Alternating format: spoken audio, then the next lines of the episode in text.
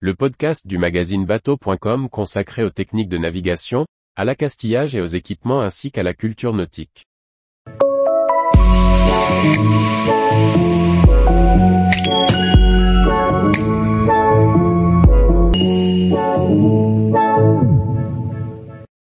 Rénovation d'un bateau, primaire et sous-couche époxy. Par Charlie Fernbar.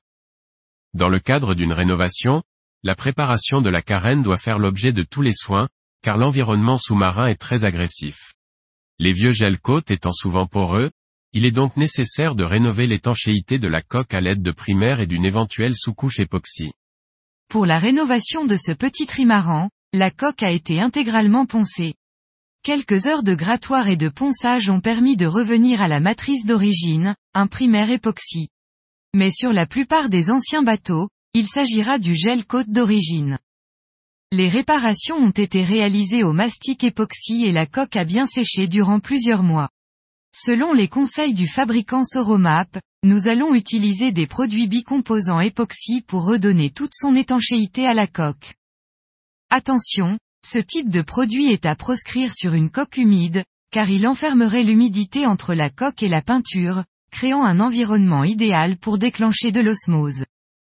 Ainsi pour la qualité de votre rénovation, il est essentiel de laisser sécher la coque hors de l'eau pendant plusieurs mois. En cas de doute sur la subsistance d'humidité dans la coque, de nombreux chantiers utilisent des testeurs d'humidité permettant d'obtenir des mesures précises.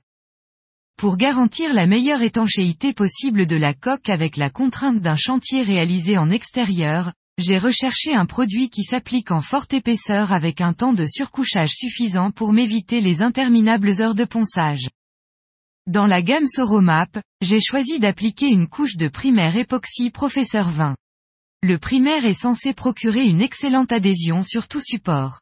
Ce sera une base parfaite pour appliquer une peinture époxy d'étanchéité, la sous-couche SC20. En respectant l'épaisseur préconisée pour la sous-couche époxy, elle pourra permettre de donner une véritable étanchéité à la carène et la protéger durant de nombreuses années. L'application en forte épaisseur du SC20 permet de limiter le nombre de couches. Pour ce chantier extérieur, c'est primordial. En effet, l'application des produits époxy nécessite un faible taux d'humidité. Entre la rosée du matin et les chaleurs de l'après-midi, les prévisions météo me permettent de planifier deux couches de SC20 en deux jours. Je disposais de 24 heures pour effectuer le surcouchage. Au-delà, il aurait été nécessaire de poncer. Avec ce traitement époxy, le primaire et la sous-couche, j'assure une excellente étanchéité à la coque. De plus la dureté de l'époxy permet d'envisager les échouages à marée basse en toute sérénité. La coque doit être propre, poncée, dégraissée et sèche. Mélangez bien le primaire à l'aide d'une perceuse et d'un malaxeur, les charges qui composent le produit sont le plus souvent agglomérées au fond du pot. À l'instar des autres peintures, le primaire doit être appliqué en passe croisée. Une première passe de bas en haut et une seconde passe de gauche à droite, en finissant toujours dans le même sens. Pour une bonne finition de la carène, il faut être vigilant à éviter les surépaisseurs aux endroits où les couches se superposent. En cas d'aspérité au toucher, de bulles ou de coulure, on n'hésitera pas à laisser totalement durcir le primaire avant d'effectuer un ponçage. Ce ponçage au grain 300 et à l'eau de préférence, permettra d'obtenir la carène la plus lisse possible. Après total durcissement, reste à appliquer l'antifouling. Mais un ultime ponçage de coque s'impose. Tous les jours, retrouvez l'actualité nautique sur le site bateau.com.